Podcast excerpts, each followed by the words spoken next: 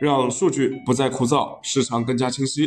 大家晚上好，我是上海钢联我的钢铁网高级研究员亮哥，每天和四位来自钢材、铁矿石、煤焦领域的分析师，带你透过数据看钢铁。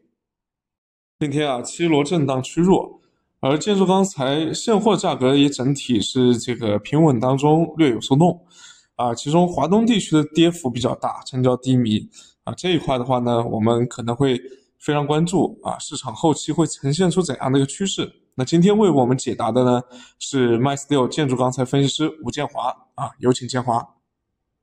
好的，主持人，今天国内建筑钢材价格稳中有松，部分城市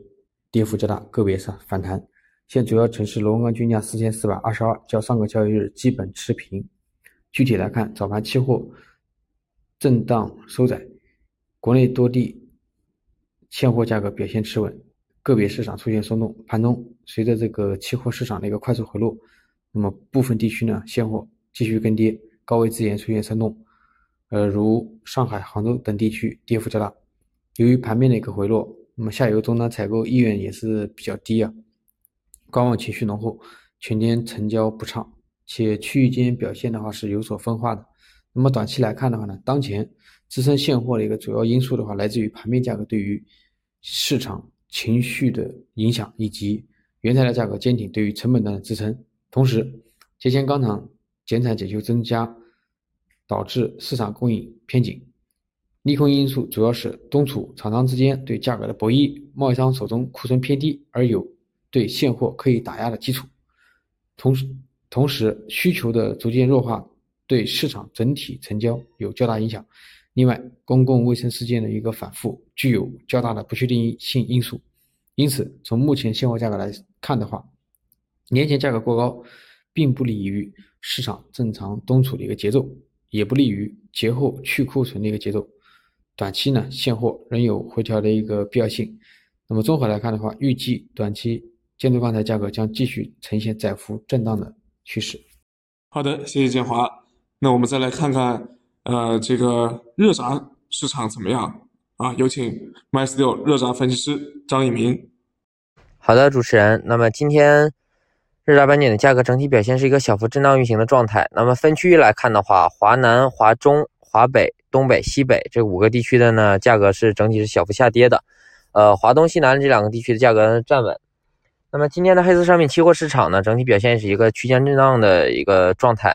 那么现货市场早盘报价呢是小幅上涨，涨后呢市场成交比较一般。那么盘中随着盘面的跳水呢，现货市场的心态开始有所转弱，报价呢也随之下行。那么近期呢市场库存有所增加，但是呢主要增量其实还是在华东，主要也是因为零一合约即将交割嘛。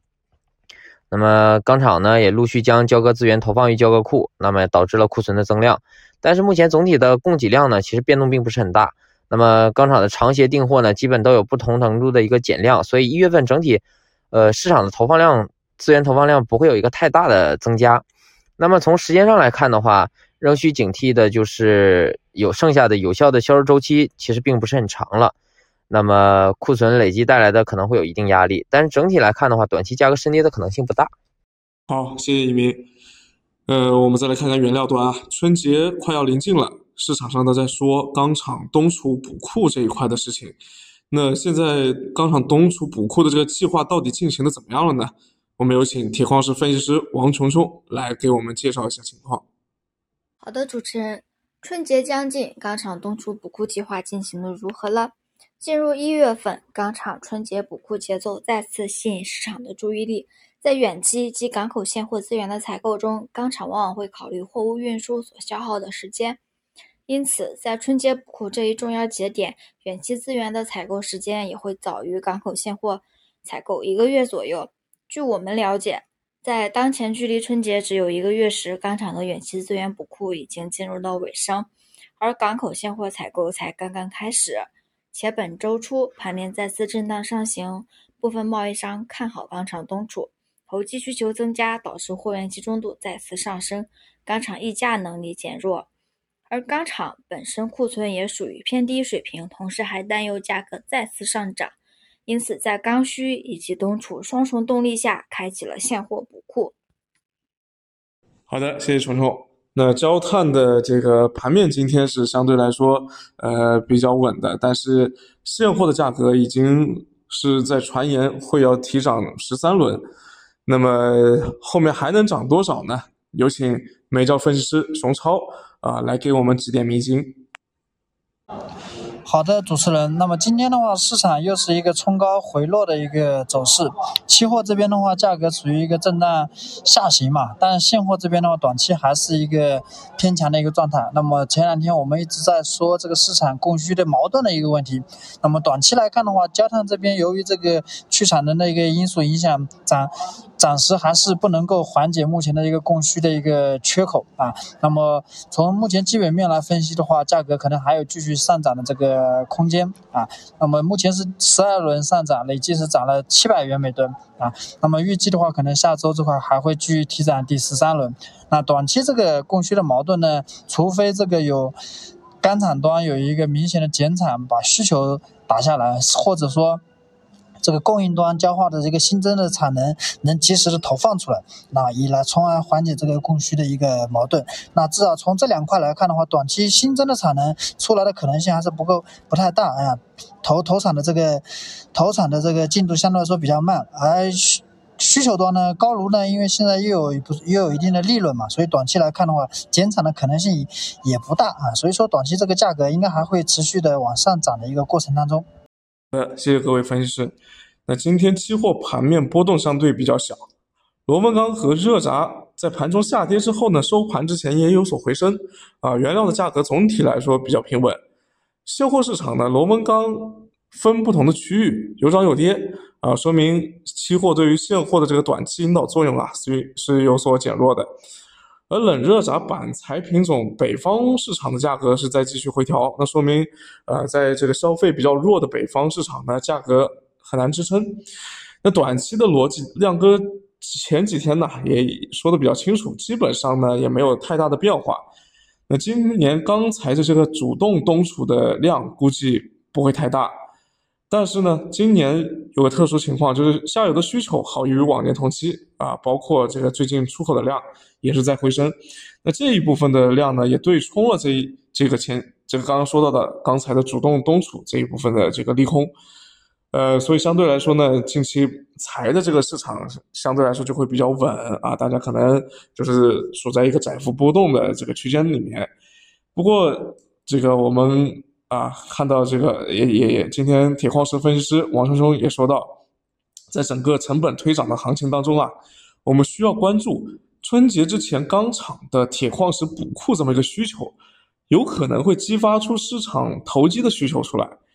啊，那这个会也有可能会导致啊节前这个矿的价格再往上挺一挺啊。那么另外呢，亮哥也注意到最近有这么几件新的事情，一个是今天新华社报道啊，河北疫情新增病例有所增加，而目前也已经启动了应急机制，并且开展了全员的核酸检测。那据我们了解呢，目前这一块的影响对于钢材的消费，呃，主要还是集中在石家庄啊，包括我们今天标题里面也列了，那当地的下游工地和贸易基本上。就停下来了。不过钢厂的生产暂时没有受到影响。那从去年一季度整个的一个经验来看呢，通常在疫情紧急情况之下，对于需求的影响会大于供给啊，因为相对来说钢厂那边这个安全性和呃疫情的防控相对来说做的会更严密一些。那所以可能会成为目前区域市场的一个利空点啊，这个需要大家注意。